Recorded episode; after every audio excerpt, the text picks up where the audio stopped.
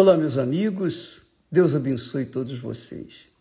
Que o Espírito Santo, o nosso Senhor, o nosso guia, o Senhor Jesus em espírito, venha conduzir o seu entendimento, abrir os seus olhos espirituais para que você possa entender a vontade. Desculpa.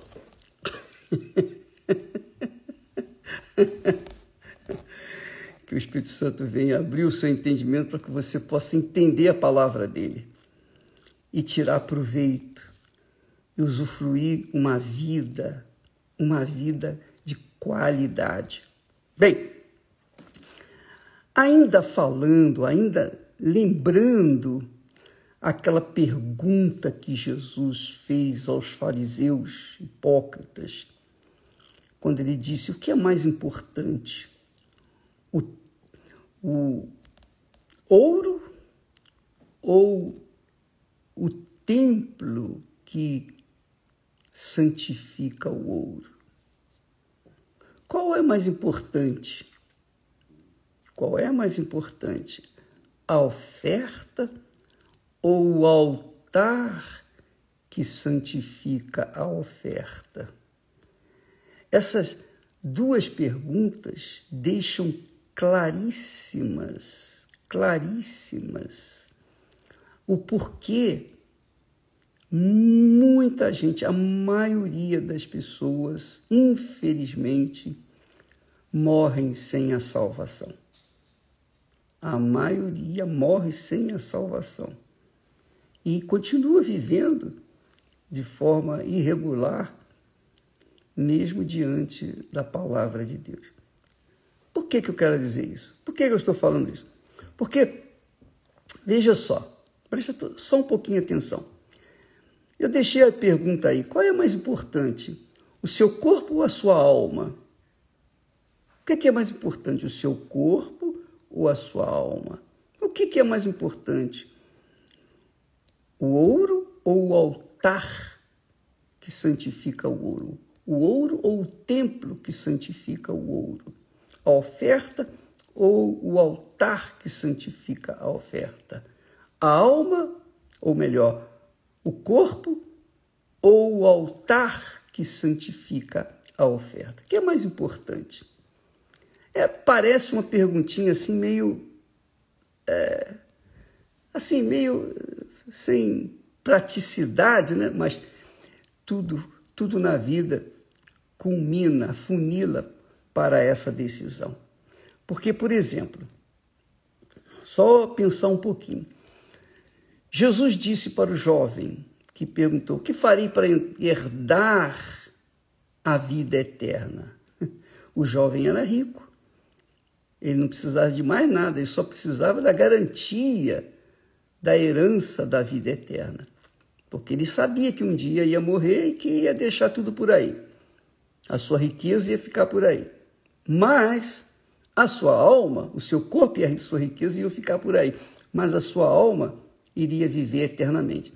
Então ele perguntou: que, Senhor, o que, que eu faço? Aí Jesus disse: Olha só. Jesus disse: Amarás o Senhor teu Deus de todo o teu coração e de toda a tua alma e de todo o teu pensamento. Amarás o Senhor teu Deus de todo o teu coração e de toda a tua alma e de todo o teu pensamento. Este é o primeiro e grande mandamento. Primeiro e grande mandamento. Hum. Eu pergunto: se as pessoas amam mais o corpo do que a sua própria alma, como que elas podem amar a Deus acima de todas as coisas? Como que elas podem amar a Deus de todo o seu coração, de toda a sua alma e de todo o seu pensamento? Se elas não amam nem mesmo a própria alma. É impossível. Porque quem ama a sua alma não joga o seu corpo nos vícios, não joga o seu corpo nos jogos, não arrisca o seu corpo. Quem ama a sua própria alma não se, se entrega à luxúria, à prostituição, não se entrega à mentira, ao engano, não se entrega às ilusões desse mundo, não se entrega ao pecado, é isso mesmo, não se rende ao pecado. Essa é a realidade. Eu considero assim, eu tô, vou falar agora a, a, a respeito da minha vida, da minha alma. Eu tenho procurado guardar a minha alma muito infinitamente mais do que o meu próprio corpo. Porque o meu corpo, eu sei que eu tenho que tratar dele, eu tenho que dar banho, eu tenho que alimentá-lo, eu tenho que descansar, enfim, eu tenho que tratar dele. Mas ele não é e não está em primeiro lugar na minha vida. Na minha vida está a minha alma.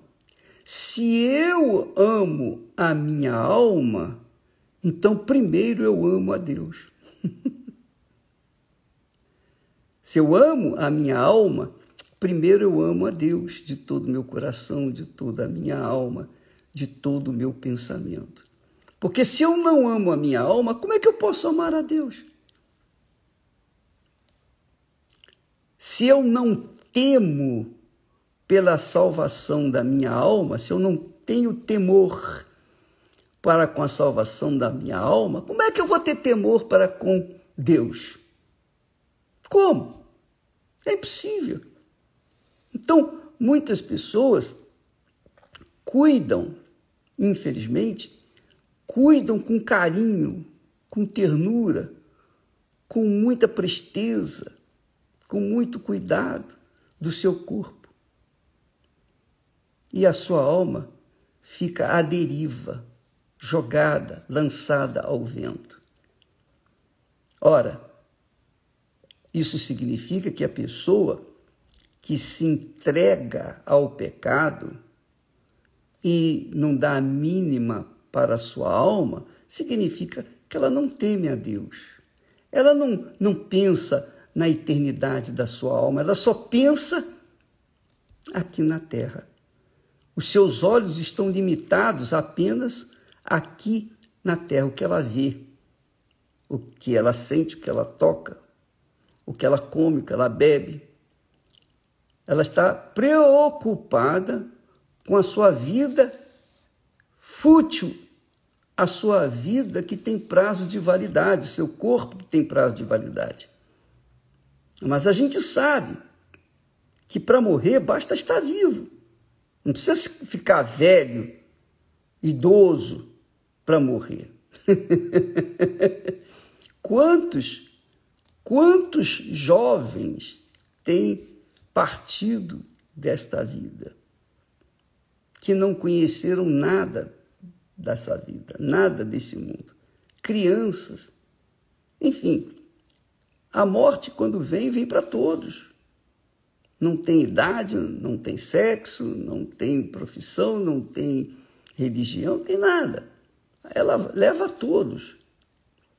Então, é, é interessante. Eu até estou me lembrando aqui de uma história que vale a pena contar aqui. Diz que o, o diabo apareceu para o sujeito e disse assim: Olha, esta noite eu vou vir buscar a tua alma. E o, o sujeito, então, ficou preocupadíssimo, desesperado. O que, que ele fez? Ele se pintou, ele se arrumou, ele fez tudo que tinha direito para maquiar a sua imagem ele colocou cabelos, é, muito cabelo, ele colocou peruca, ele colocou. É, enfim, ele, ele se arrumou de forma que ficou completamente diferente do que ele era. e foi para um lugar assim, bem longe. E foi para um lugar assim especial, um bar, bem pobrezinho, bem insignificante, ficou lá bebendo. Não, aqui o diabo não vai me achar. Não é que o diabo foi lá e ficou olhando, pesquisando e não achou o elemento que ele queria levar. Então disse: Ah, sabe de uma coisa, vou levar aquele mesmo. E pegou o sujeito que, que estava todo, todo é, maquiado, todo arrumado, todo diferente. A verdade é essa, minha amiga. Isso é uma paródia, claro. Isso é um... Mas isso mostra que as pessoas, não adianta as pessoas quererem maquiar, fingir que são felizes para os outros, se dentro delas há uma felicidade enorme. Por exemplo, a depressão. A pessoa tem uma depressão, uma insônia, um vazio. A pessoa sente uma tristeza indescritível dentro de si. É uma dor, dizem que a depressão é uma dor insuportável. Tem um artista aí que disse que preferia ter um câncer do que ter uma depressão. Porque o câncer ela poderia tratar, mas a depressão não, tinha médico que tratasse. Então, amiga e amigo, sabe o que é a depressão? Depressão é o grito desesperado da alma. É o grito de socorro da alma, me ajuda, me socorre. Mas a pessoa não tem ouvidos para ouvir a voz de Deus, porque só a palavra de Deus é capaz de trazer a libertação, a liberdade de uma alma presa pela depressão. Somente a palavra de Deus. Tanto é que as pessoas costumam pegar a Bíblia, só pegam a Bíblia, normalmente, só pegam a Bíblia na hora do sufoco e vão lá correndo para o Salmo 91. Ah, que habita no abrigo do Altíssimo, a sombra do, do Onipotente descansará. Mas só que aquilo alivia um pouquinho. Aquilo é como um chazinho. Alivia um pouquinho, mas não resolve. Sabe por que, que não resolve? Porque a pessoa só quer um alívio. Ela não quer resolver o problema. Porque se ela quisesse resolver o problema, ela atacaria o problema principal dela, que é a alma. Ela investiria toda a sua fortuna, digamos assim, na cura da sua alma. A cura da sua alma depende de Jesus. Depende de invocar o nome do Senhor Jesus com todas as forças, de todo o coração, de toda a alma, com todo o pensamento. E isso não custa nada, mas custa a pessoa se inclinar, se humilhar diante do Todo-Poderoso. Nem isso ela quer fazer. Nem isso ela quer fazer. Quer dizer, isso mostra que a pessoa ama mais o seu corpo do que a sua alma. Ela não está dando a mínima para a sua alma. E quando a alma grita por socorro, ela, ninguém pode ajudar essa pessoa. O dinheiro pode curar uma depressão? Qual médico nesse mundo que cura a depressão? Qual psiquiatra, psicanalista? Qual tratamento que cura uma depressão? Não existe. Não existe. Existem lenitivos, existem aqueles paliativos, mas não existe solução. A solução está em curar a alma, e para curar a alma só com Deus. E para que a pessoa possa curar a sua alma com Deus, ela tem que colocá-lo, colocar Deus em primeiro lugar no seu coração, em primeiro lugar na sua alma, em primeiro lugar no seu pensamento. Amar, quando Jesus diz amarás o Senhor teu Deus, ele não está dizendo aqui que você tem que sentir, não. Como é que você pode sentir Deus? Como é que você pode amar, no ponto de vista sentimento, alguém que você não vê, não toca, não sente? Não há condição. Mas aqui amar significa o seguinte: colocar em primeiro lugar o Senhor Deus de todo o seu coração, de toda a sua alma, de todo o seu pensamento. Amar é querer bem. E ele diz o seguinte: e o segundo grande mandamento, semelhante ao primeiro, é amarás o teu próximo como a ti mesmo. Quer dizer, você tem que amar a pessoa, você tem que fazer o bem para a pessoa que está junto de si, o seu próximo. E o, o primeiro, mais próximo, é o marido, ou é a mulher, ou são os filhos, ou são os pais, os entes queridos, ou os colegas de trabalho, enfim. Aquelas pessoas que estão próximas. Então, amar não é sentir, não é sentir aquele, aquela emoção, o amor, digamos assim, que as pessoas costumam ter, uns, os amantes. A pessoa ama mais a amante ou o amante do que o próprio marido, do que o próprio filho, do que a própria filha. Não é esse tipo de amor, não, esse amor vulgar, não. O amor aqui é dar. O amor aqui é colocar em, em primazia aquele que ama. Deus tem que ser o primeiro na sua vida, minha amiga, meu amigo. Se ele não é o primeiro na sua vida, ele não faz parte dela. Saiba disso. Então, eu eu cuido, eu, eu, eu procuro dar para todos os que me ouvem o que Deus me tem dado. Mas eu não posso e jamais vou me esquecer de primeiro cuidar de mim, da minha própria salvação, da minha própria alma. Porque se a minha alma se perde, eu não posso fazer mais nada por ninguém. Como é que eu vou poder ajudar alguém que se eu estou precisando, não é verdade? Então, quando Deus fala, amarás o Senhor teu Deus de todo o teu coração, de toda a tua alma, de todo o teu pensamento, é priorizar o altar. É colocar o altar no seu devido lugar dentro da sua vida.